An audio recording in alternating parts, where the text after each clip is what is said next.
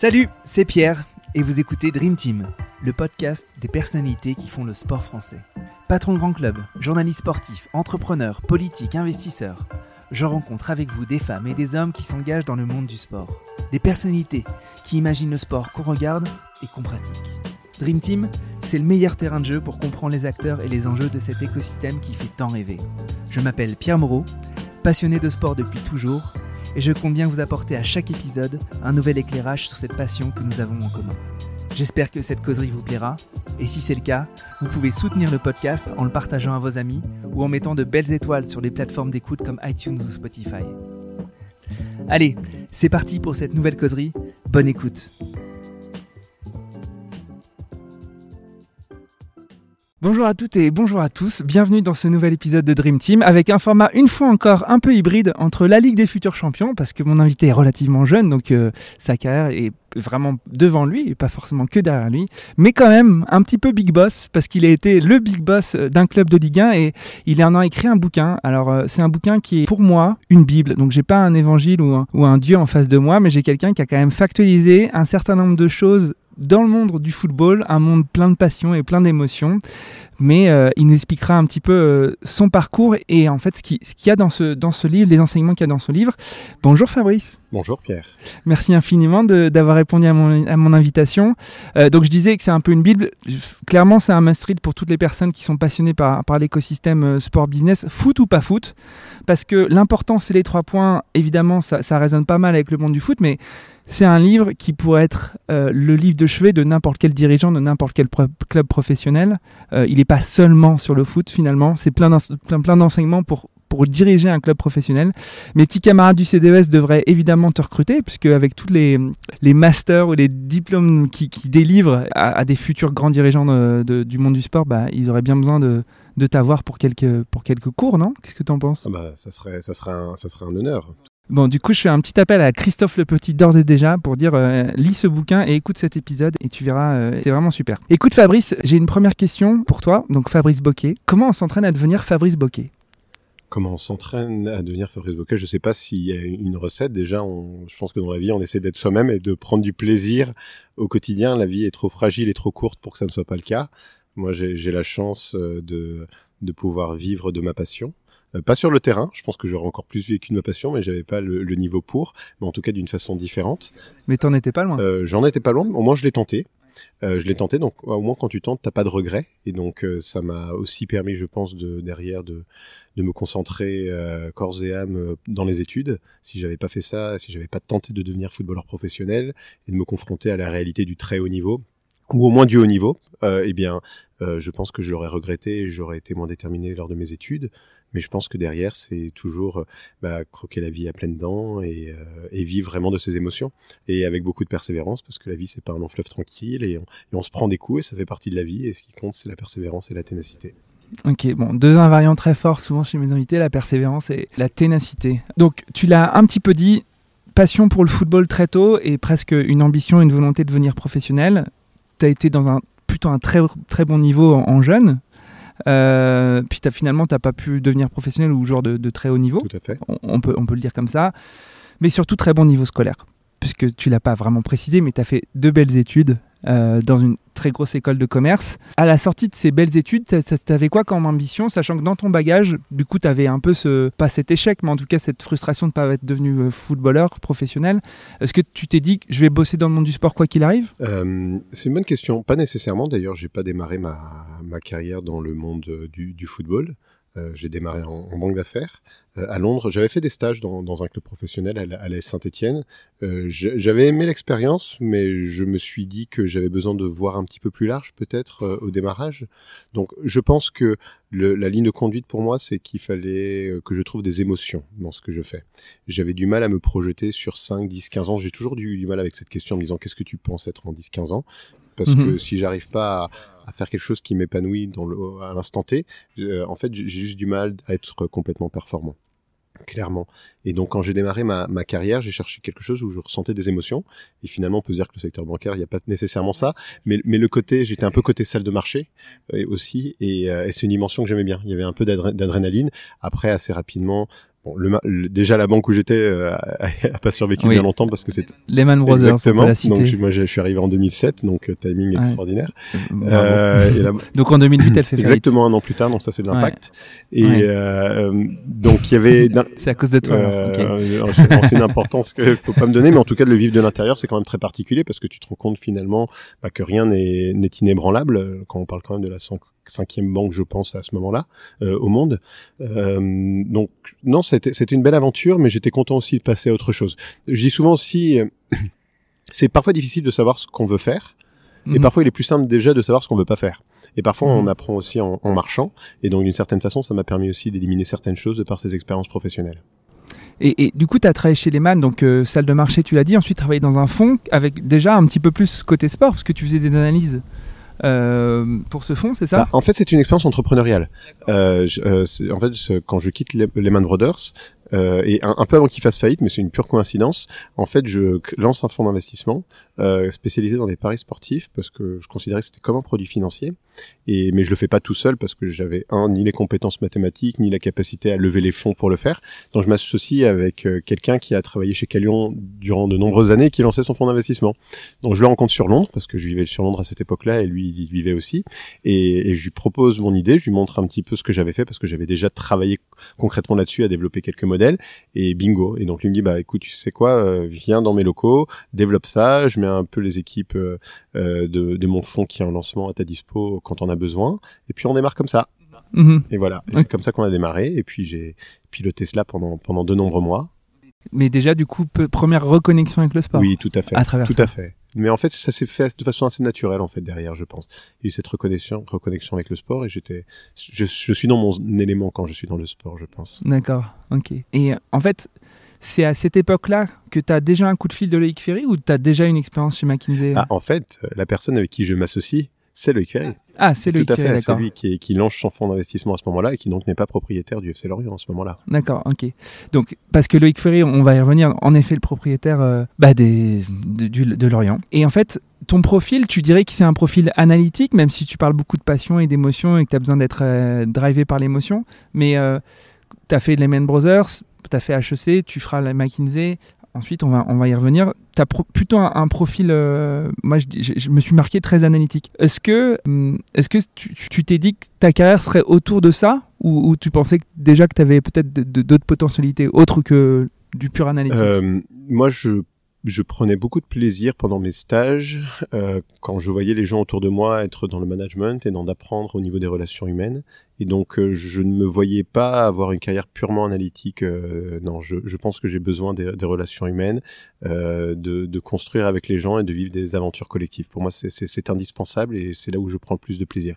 Alors euh, clairement, je pense que euh, sur la partie analytique, c'est quelque chose qui me plaît. J'aime bien, réfléchir, mais de toute façon, je pense que les meilleures réussites, même analytiques, se font collectivement.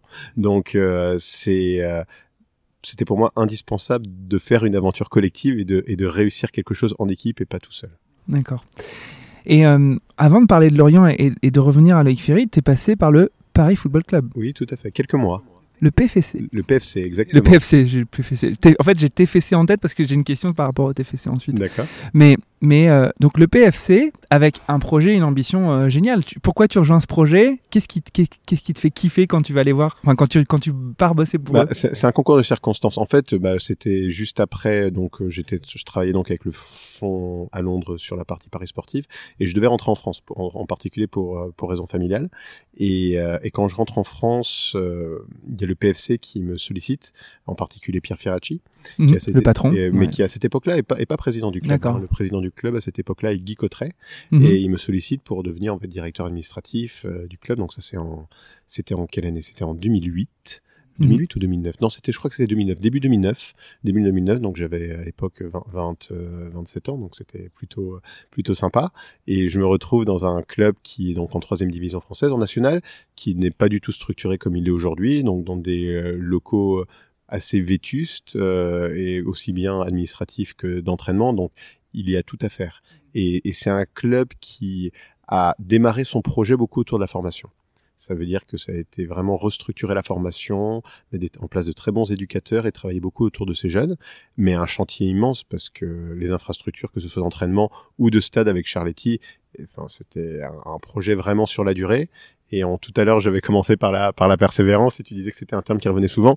Et je pense que pareil, une des principales qualités de quelqu'un comme Pierre Ferracci, c'est c'est justement celle-là, parce qu'en région parisienne, ce n'est pas toujours simple de développer un club de très haut niveau et c'est pas par hasard.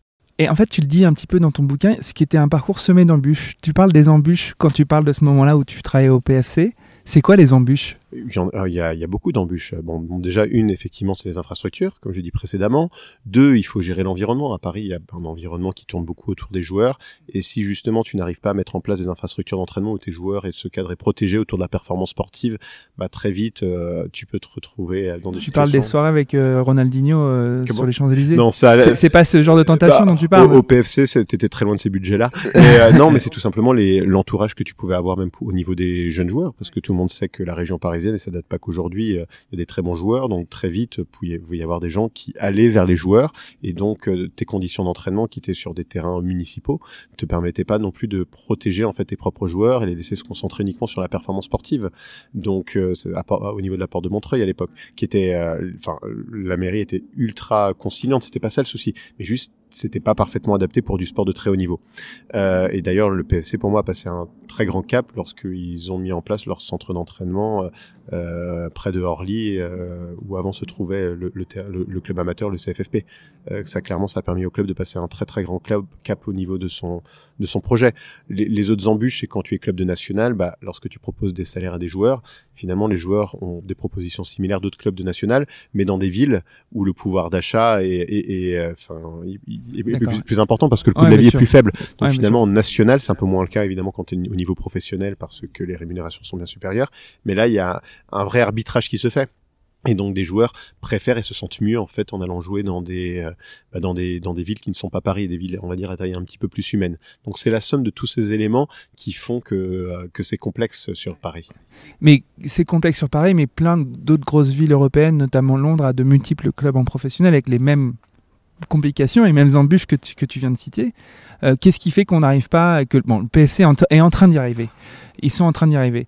Euh, mais il pourrait y avoir trois, quatre autres clubs dans la capitale. Qu'est-ce qui fait qu'il n'y a pas d'autres clubs selon bah, toi Je pense qu'il y a deux choses. Un, et je pense déjà il y a un côté un peu culturel qui est quand même que l'Angleterre, mais, mais c'est pas la seule ville en, Europe où il y a plusieurs clubs, sont, sont, sont, des villes qui sont très marquées par le football. Euh, en Angleterre, vous pouvez avoir des clubs même en 5e, 6e division. Vous avez des milliers et des milliers de spectateurs qui viennent voir euh, des matchs à, à, à chaque week-end en France, le remplissage du Stade Charletti ou voire même d'autres clubs de, de National ou Ligue 2, c'est une affaire plutôt complexe. Ça ne draine pas autant de de public que dans d'autres villes. L'histoire de ces clubs est un peu moins forte également. Euh, et il y a une identité territoriale peut-être qui est pas toujours très clairement établie, mis à part peut-être le Red Star. Euh, donc en fait, ce sont des dimensions qui créent une première complexité. La deuxième aussi, euh, Paris n'est pas une ville extrêmement grande finalement. Elle est densément peuplée, mais elle n'est pas si grande que ça. Si vous comparez à Londres, par exemple, Londres est, est infiniment plus grand. Euh, donc vous avez aussi plus d'espace d'une certaine façon, même si la ville est très, effectivement le foncier est très cher, mais vous avez plus d'espace également pour euh, développer vos propres infrastructures.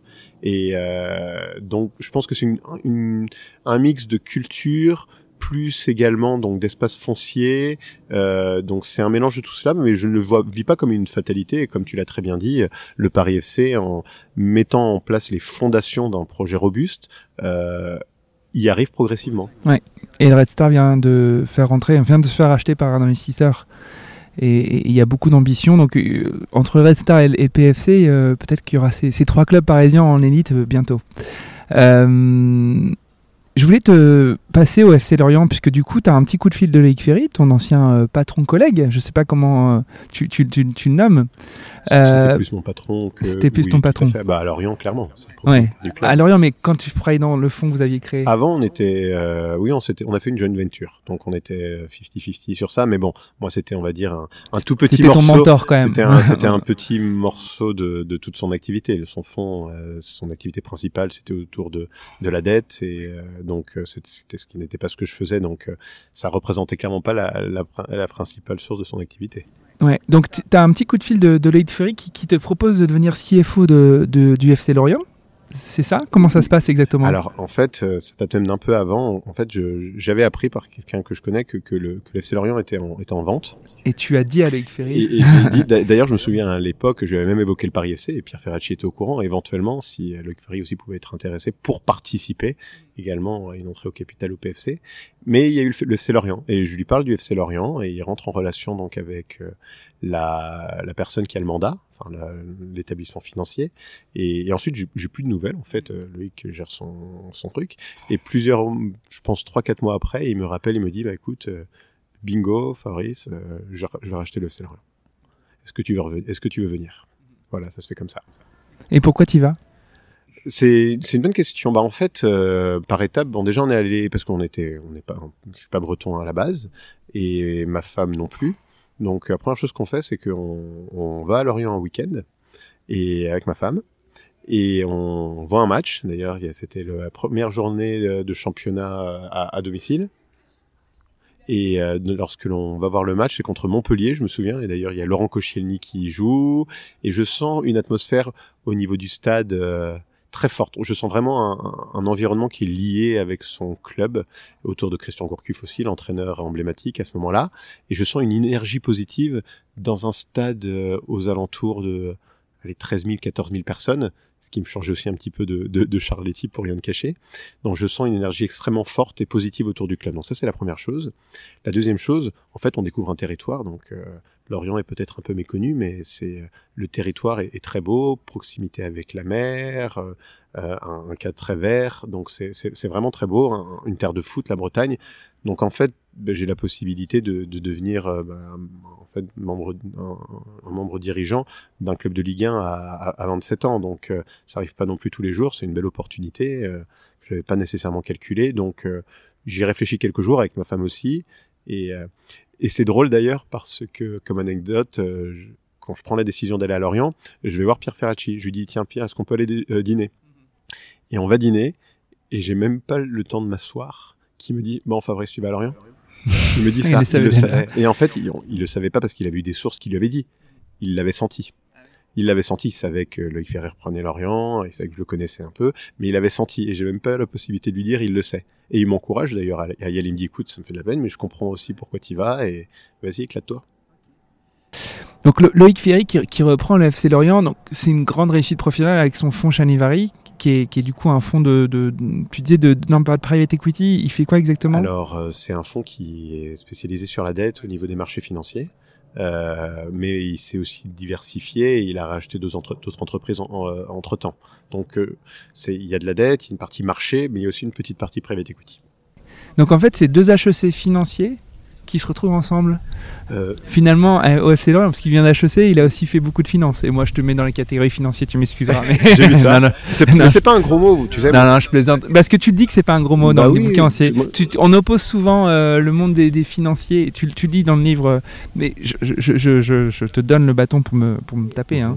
mais euh... Pas de souci avec ça. non, mais si on n'est pas capable d'assumer, vous savez, moi, moi j'ai fait mes choix et je suis content de les avoir faits. J'ai pris du plaisir quand je les ai faits. Et, euh, et, la finance, ça fait partie du monde de l'entreprise.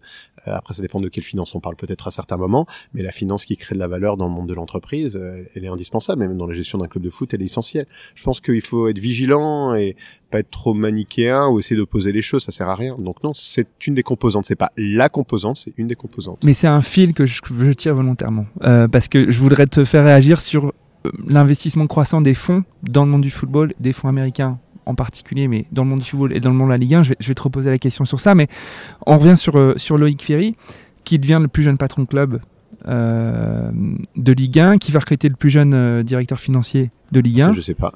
Oui. à 27 ans, c'était le plus jeune directeur financier bah, de, de, Ligue 1. Je, ne m'étais jamais renseigné là-dessus. Et, et, tu deviendras le plus jeune directeur général aussi de, de Ligue 1 à l'époque Peut-être. Parce que tu, tu, reviens 5 ans après, tu as 33, 34 ans, je crois. C'était en 2015, donc oui, 33. Mais bon, après, il y a, y, a, y a, des jeunes très très brillants. Pablo Longoria, je crois, bah, est devenu président, président de l'Olympique de Marseille à 35 ans. Mais voilà. Tout à fait.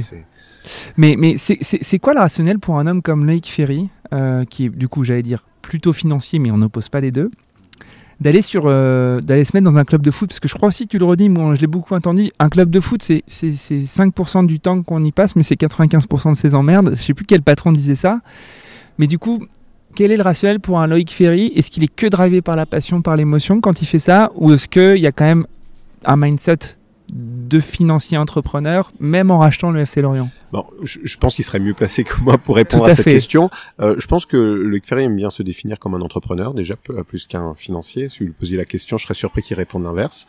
Euh, ensuite, il est quand même issu d'une famille de, euh, de, sportifs de haut niveau, en particulier autour du tennis.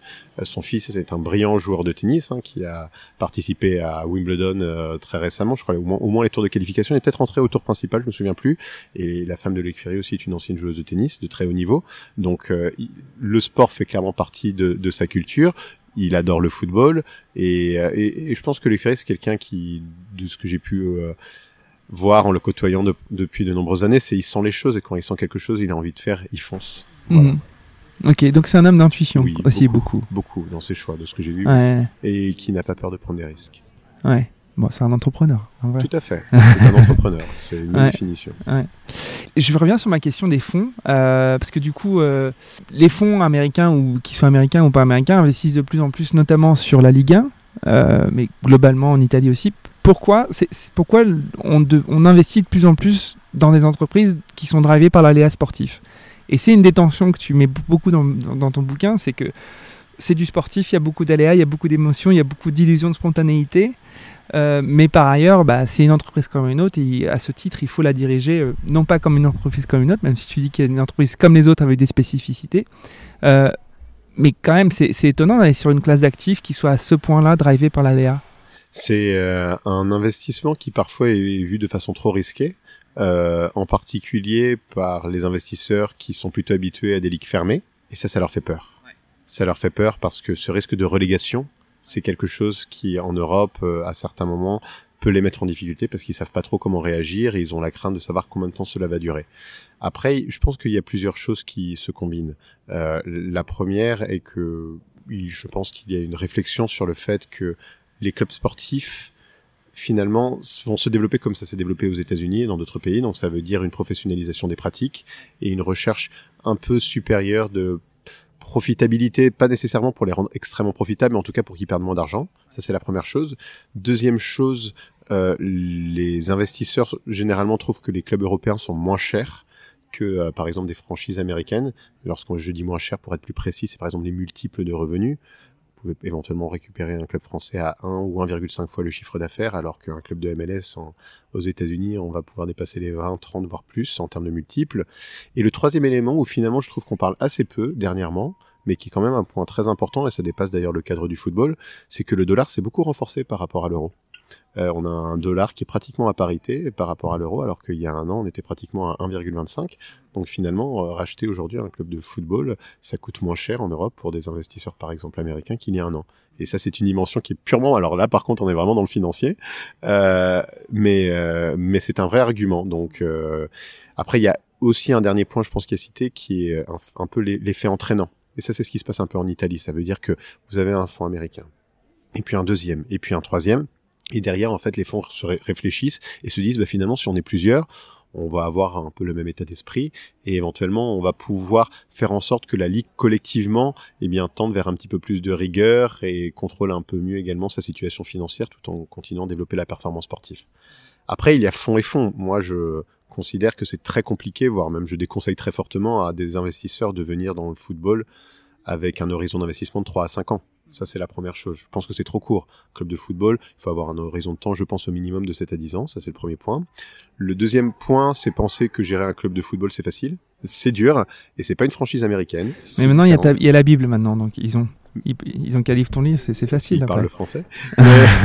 mais, euh, c'est euh, donc je pense que c'est aussi un point, c'est il faut y aller avec beaucoup d'humilité et, et je pense qu'à mon exemple, tu me disais tout à l'heure que tu avais une question par rapport au TFC. Je pense que ce que fait Redbird est un bon exemple. C'est démarrer dans un club en également essayant de bien comprendre euh, l'identité locale et en s'associant et en pas en faisant semblant, en vraiment et en s'entourant de gens qui la maîtrisent et qui la connaissent. Je pense que c'est essentiel. Euh, et je pense que déjà, si on met en place ces principes, c'est un bon début. C'est un bon début. On a changé d'endroit parce qu'il y avait un petit peu trop de bruit avec la perceuse derrière. On est dans une belle petite salle de réunion, un petit peu moins sympa que le, côté champêtre du, jardin, mais c'est pas grave, on, poursuit. Il faut, euh, savoir s'adapter. Hein. Exactement. Et, euh, donc tu, tu, euh, on, a parlé de ce moment où, où du coup Loïc Ferry t'appelle, tu étais au PFC, tu prends un peu le, la direction financière euh, du club. Le fait est que quelques temps après, euh, tu repars du club euh, et tu, viens faire 4-5 ans chez McKinsey. Et je vais aller vite sur les périodes McKinsey, même si je pense qu'elle a été clé et tu as vraiment construit ta, toolbox, ta, boîte à outils là-bas. Et ma question, elle, elle, elle, se centre beaucoup sur ça. C'est bon, McKinsey, grand cabinet de conseil, si ce n'est le plus grand cabinet de conseil en stratégie. Tu reviens avec quoi dans ta boîte à outils quand, quand Loïc Ferry te rappelle pour prendre la direction générale du LFC Lorient? Alors, dans ma boîte à outils, comment je reviens? Je reviens avec la chance d'avoir effectivement vu de différentes méthodologies de travail, que ce soit en voyageant dans de nombreux pays, également on eu la chance de parler avec des dirigeants de, très belles boîtes. Euh, je reviens aussi avec une entreprise qui, euh, comme McKinsey qui a une culture interne très forte, qui effectivement est une très grande société, mais finalement, quand on est euh, dans un bureau, on travaille en fait avec des équipes à taille humaine, parce que lorsque l'on fait des missions de conseil, on est parfois pas plus de 3, 4, 5. Donc on fait appel effectivement à des experts en interne ponctuellement, mais globalement ça reste quand même des équipes à taille humaine. Et finalement on apprend certaines pratiques, comme certaines d'ailleurs que j'évoque dans le, dans le livre, où par exemple, quel que soit ton niveau de hiérarchie, euh, tu dois être capable de t'exprimer. Tu es capable de. right to dissent. Obligation to dissent, effectivement. Ça, c'est un principe très important euh, chez McKinsey. Et je pense en fait que ça t'apprend quelques bons réflexes professionnels mhm. euh, qui t'aident en fait pour, pour la suite de ta carrière. ça t'aide à avoir une approche structurée également, à essayer de ne pas perdre trop de temps sur des détails mhm. et à te concentrer sur l'essentiel. Donc je trouve que c'est une très bonne école, effectivement. Parce que quand tu arrives du coup à la DG, euh, tu mets en place aussi une espèce d'audit euh, interne où tu vas questionner un petit peu tout le monde euh, dans le club. ça permet à tout le monde de s'exprimer sur les inefficiences opérationnelles, etc. c'est pas nécessairement négatif. D'ailleurs, je ne sais pas si j'aurais utilisé le terme audit. C'était plutôt en fait prendre le pouls de l'organisation. Ouais. Donc c'est pas nécessairement pour voir les inefficiences parce que on a parfois en plus je trouve que c'est un peu français de se concentrer sur ce qui va pas. Je pense que la base déjà c'est d'appuyer là où on va bien. Donc déjà c'est jouer sur ses forces, tu le dis. Exactement, mais c'est essentiel c'est pas que, que, des mots, c'est essentiel. Parfois, on a tendance à, trop s'auto-flageller. Et euh, le club, euh, pour une, un club situé dans une aussi petite ville de France, être en Ligue 1, c'est parce qu'il a, ce club a des forces, et des forces très différenciantes, sinon il n'en mm. serait pas là. Donc je pense que la première étape, c'est pour moi de bien sentir le, pouls de l'organisation. Donc euh, effectivement, il y avait des choses à améliorer, mais aussi clairement ce qui fonctionne bien. Qu'est-ce qui mm-hmm. fait que le club en est là? Parce que je ne crois pas à la méthode où tu arrives et tu déploies une méthodologie toute faite. Je pense que c'est la meilleure façon de se planter. Mhm. Et donc, c'est au contraire comment tu, euh, déjà tu écoutes et derrière tu adaptes cela pour mettre en place ta stratégie. Mais bon, lorsque je la raconte comme ça, euh, je peux peut-être donner l'impression que c'était facile, que c'était mhm. simple et voilà, mais, mais ça n'a pas été la réalité. Bien sûr. La réalité, c'est que j'ai commis de nombreuses erreurs d'ailleurs en mhm. revenant, parce que je venais d'un cabinet de conseil, habitué à travailler avec des grands groupes, en région parisienne ou dans des grandes villes, et je reviens euh, à Lorient, euh, dans une PME de province, et il faut savoir s'adapter. Et je pense que ça m'a pris un petit peu de temps au départ à m'adapter à nouveau, et, j'aurais pu mieux faire, clairement. Ouais. On peut, on peut revenir d'ailleurs sur ça. Euh, c'est quoi la différence entre cette PME de province et les PME un peu plus grosses dans lesquelles tu as bossé? C'est quoi? C'est l'amplitude horaire des gens qui travaillent? C'est le niveau général euh, dans l'exécution, dans la pensée stratégique? C'est quoi la, différence? À Lorient, les, les, gens euh, sont, sont, passionnés par le club, sont passionnés par leur métier, donc j'avais pas de problème d'engagement en fait. Les, gens étaient engagés au-delà des heures, à la limite, c'est pas le plus important, surtout que dans un club de football, parfois peut-être euh, des gens vont avoir des horaires journaliers peut-être un peu plus faibles, mais le week-end ils travaillent. Donc finalement, il faut, aussi avoir un, équilibre de vie par rapport à ça. Euh, et la passion ne justifie pas tout. Donc j'ai pas, j'ai pas de problème d'engagement. C'était plutôt euh, déjà entre guillemets pas faire peur. Donc un exemple très concret, et ça va au-delà de fait de PME de province ou pas province, parce que la province n'a rien de péjoratif. C'est juste qu'un club de football est souvent piloté de façon assez court-termiste, du fait de sa nature qu'il y a des matchs tous les week-ends, il y a un résultat à la fin de saison, et donc finalement se projeter un petit peu plus sur la durée et de façon peut-être un petit peu moins opérationnelle, mais un peu plus stratégique, ce n'est pas toujours naturel. En tout cas, ce n'était pas nécessairement. Et donc arriver et dire, vous savez quoi, on va prendre un peu de recul. On va tous voir ce que l'on fait bien et où est-ce qu'on peut s'améliorer on va essayer de se projeter un peu plus sur la durée et pas nécessairement en disant euh, on va finir à telle place de championnat, on va, on va faire ça aussi ou ça d'un point de vue purement sportif, mais sur les fondations. Par exemple, qu'est-ce qu'on a envie de rechercher au niveau du stade? Comment est-ce qu'on a envie de développer notre centre de formation? Comment est-ce que l'on a envie derrière de travailler éventuellement la cellule de recrutement? Comment est-ce qu'on peut améliorer l'expérience pour nos, pour nos fans dans le stade? Tous ces aspects-là, en fait, en disant, bah voilà, on, on se construit un plan, nos objectifs, pas sur un an, mais sur plus, un horizon un peu plus long, et derrière on le décompose et on regarde aussi si on a les moyens pour les atteindre. Et derrière, on met en place des, des moyens pour le mettre en place. Et ça, en fait, euh, c'était pas nécessairement naturel. Mhm. Donc ça a besoin un peu de changement, on appelle ça de la conduite du changement. Et, et comment est-ce qu'on arrive à faire en fait cette transformation en interne, même de, de, culture? Pour moi, l'impact est très culturel, mais me semblait nécessaire. Mhm. Et c'est toute une aventure. Et pour moi, la, la, principale différence en fait était vraiment là. Mhm. C'était avoir cet état d'esprit qui aille au-delà du match ou de la saison, mais qui se projette un petit peu plus sur la durée. Ok. Et donc, c'était la grande question que tu poses au début du, du, du livre. Euh, donc, en effet, tu arrives 4-5 ans chez McKinsey, des boîtes euh, avec une culture différente. Euh, donc, il y a une culture qui est inhérente au territoire. Un club de Bretagne n'est pas le même club que s'il est dans l'Hérault ou en Alsace. mais surtout, la question centrale de ton bouquin, une des questions centrales, c'est est-ce qu'un club est une entreprise comme les autres? Donc, je te pose la question est-ce qu'un club est une entreprise comme les autres? Je pense qu'un club doit être piloté comme une entreprise mais l'on doit prendre en compte certaines spécificités que j'évoque dans le livre. Et si on ne les prend pas en compte, on peut aller droit dans le mur. Par exemple, il y a un côté dans les clubs de football qui font que enfin, qui fait que l'aspect humain est vraiment essentiel. Même votre, euh, entre guillemets, ton, entre guillemets, ton produit, c'est des êtres humains. Donc euh, cet aspect-là, il est très, euh, enfin, c'est pas purement analytique. Tout à l'heure, tu posais la question par rapport à l'analytique. Dans le football, parfois, on peut s'éloigner assez facilement d'analytique et basculer purement dans les émotions. ce sont des caractéristiques de ce, de ce secteur pour lesquelles, clairement, il faut savoir s'adapter. Un deuxième point aussi, c'est l'environnement. Si tu travailles dans une boîte et tu as des résultats qui sont pas très bons, c'est dur à vivre en interne, c'est dur à vivre pour toi, mais tu te prends pas la presse et tu te prends pas euh, euh, euh, tout un environnement entre guillemets qui, pèse sur cette situation-là. Mmh. Donc tu as un environnement externe aussi à gérer. Donc il y a aussi un aspect de ce côté-là qui crée certaines, certaines différences. Et la troisième dimension pour moi aussi, c'est le fait que dans un club de football, il y a des profils très différents. D'un côté, tu peux avoir des profils plus d'entreprise, euh, plus classiques, donc par exemple directeur marketing, un directeur commercial, un directeur financier, etc., qui va cohabiter avec des profils très sportifs. Donc euh, des entraîneurs, des éducateurs, cellules de recrutement, etc. Et qui n'ont pas toujours les mêmes codes. Et donc le risque que tu as, c'est de fonctionner beaucoup en silo finalement. Parce que les heures de travail aussi ne sont pas les mêmes, culturellement c'est différent.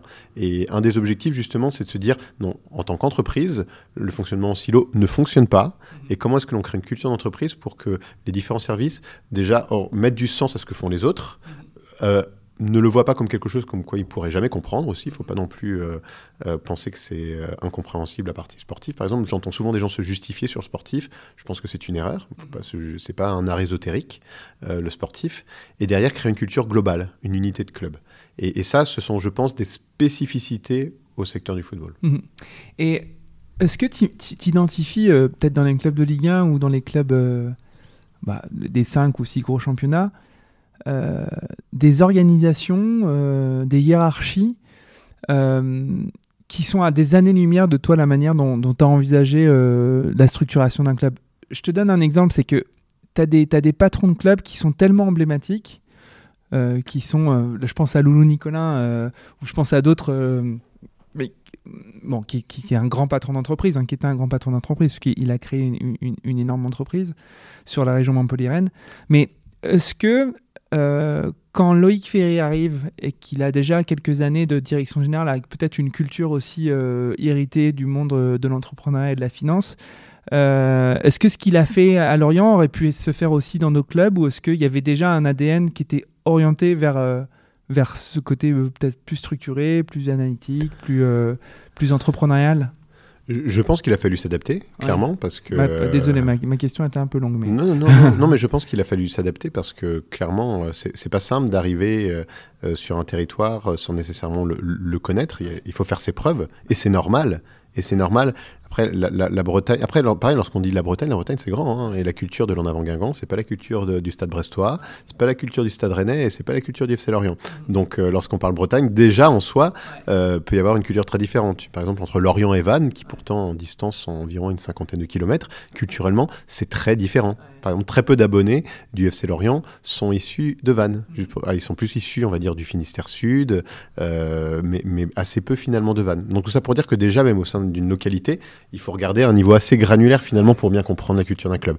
Et derrière, c'est du temps. On, on- on ne s'autoproclame pas euh, euh, breton ou autre. Il ne faut pas prétendre d'être ce que l'on n'est pas non plus. Je pense qu'il faut faire preuve d'humilité par rapport à ça. Et derrière, je pense que c'est les faits au final qui, euh, qui te décernent entre guillemets cette légitimité ou pas.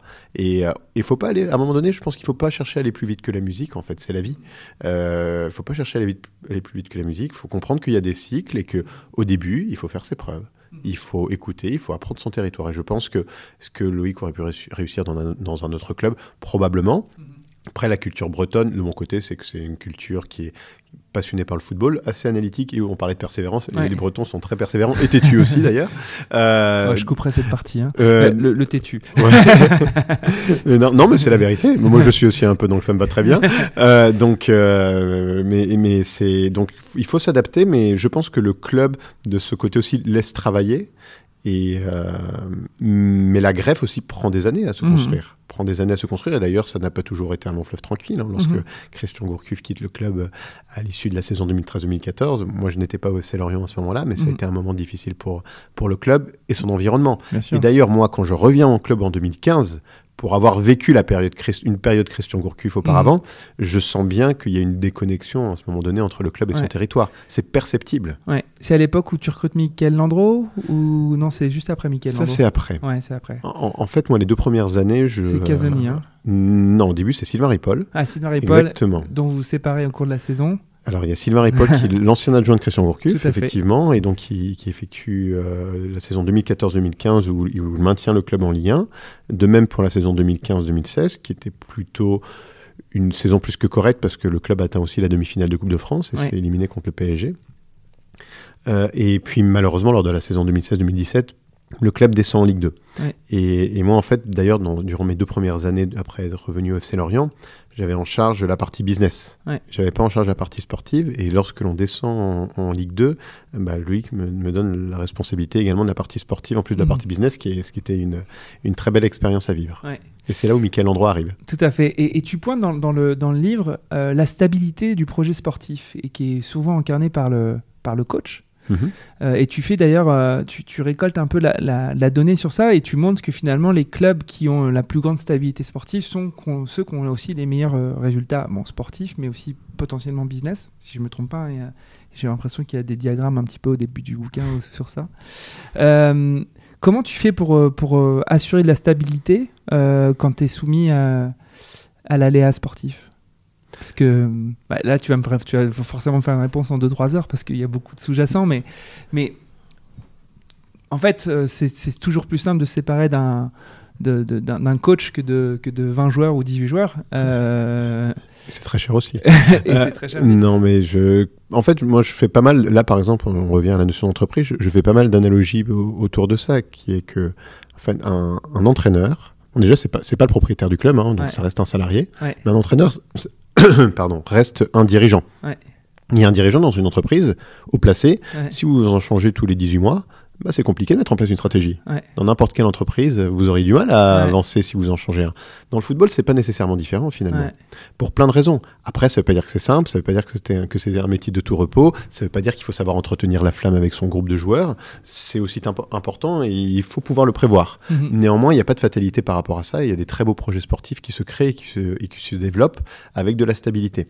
Donc, et d'ailleurs, ce que j'essaye de mettre en avant au niveau du livre, c'est que par exemple, on fait souvent des choix par l'émotion.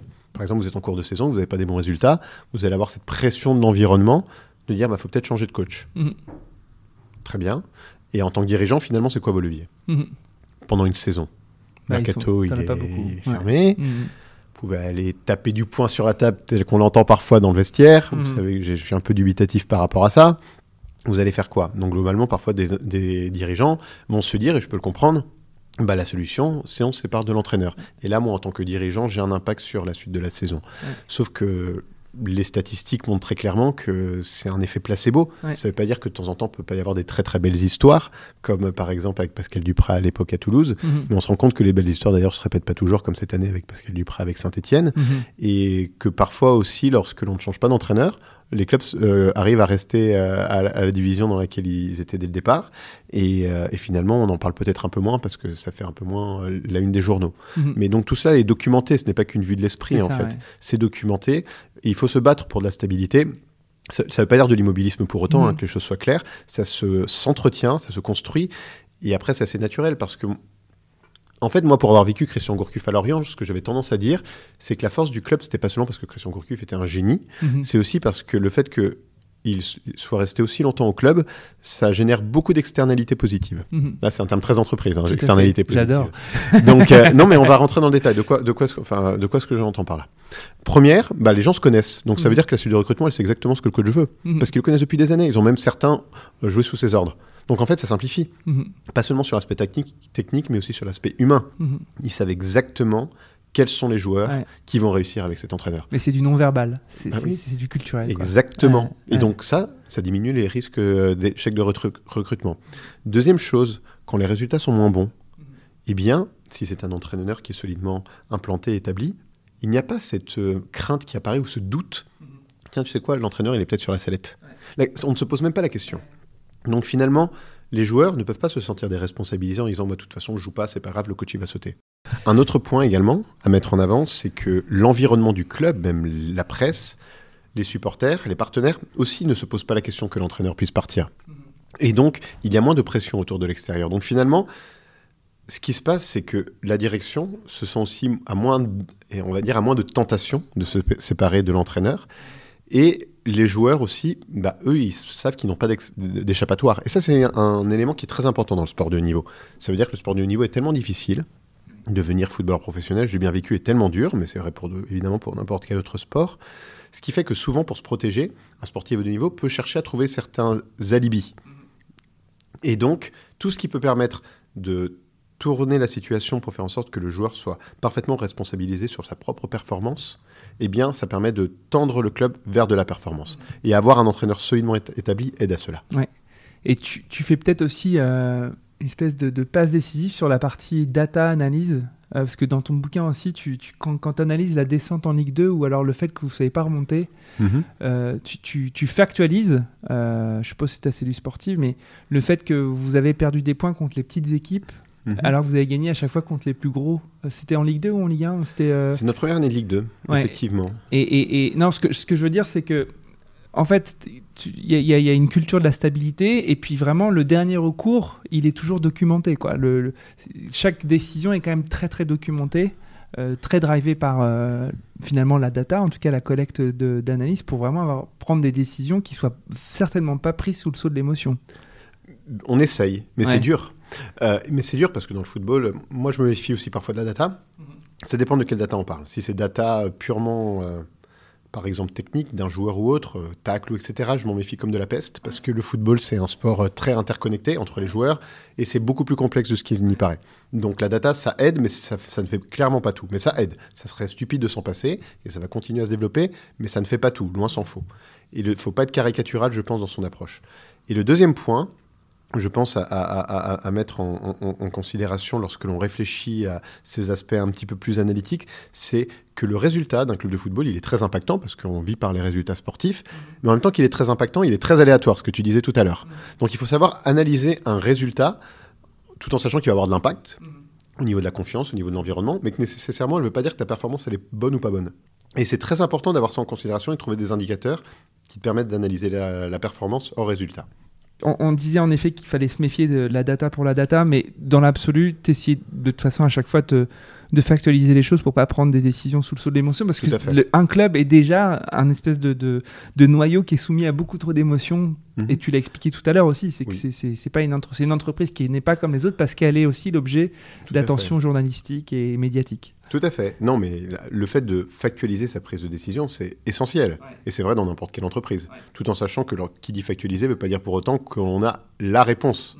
Mais en tout cas, ça te permet en tout cas de naviguer un petit peu mieux et sans être dans un épais brouillard en ne dépendant que des résultats et euh, sans savoir si la performance intrinsèque est bonne ou alors en écoutant uniquement l'environnement extrême. Et finalement, le rôle d'un dirigeant, c'est ça. hein. Le rôle d'un dirigeant de club, c'est pas de prendre des décisions qui font plaisir nécessairement. Et, et- et donc finalement, pour se protéger soi-même vis-à-vis de l'environnement, le rôle d'un dirigeant, c'est de protéger l'institution, même s'il doit se prendre des coups et si, si à certains moments il, il prend des décisions qui peuvent sembler être impopulaires. Mais peu importe. Et ça aussi, c'est essentiel dans un, dans un club de football. Et ça, c'est un point qui est central et qui est pas simple. C'est facile à dire, mais c'est pas toujours simple. hein. Il faut être prêt à se prendre des coups. On m'a souvent dit, tiens, tiens on, on se prend des coups quand même dans un club de football, euh, médiatiquement, extérieur, même en sortant le week-end, en marchant avec la famille dans la rue. Ça, ça peut, ça peut arriver de se prendre des remarques de temps à autre. Et, mais en fait, je- moi, je me suis jamais plaint de ça parce que si t'as pas envie de vivre ça, bah, faut pas travailler dans le secteur. Et peut prendre des postes de direction. Et tu le dis d'ailleurs, protéger l'institution, tu, c'est une des choses sur lesquelles tu, reviens dans, le livre.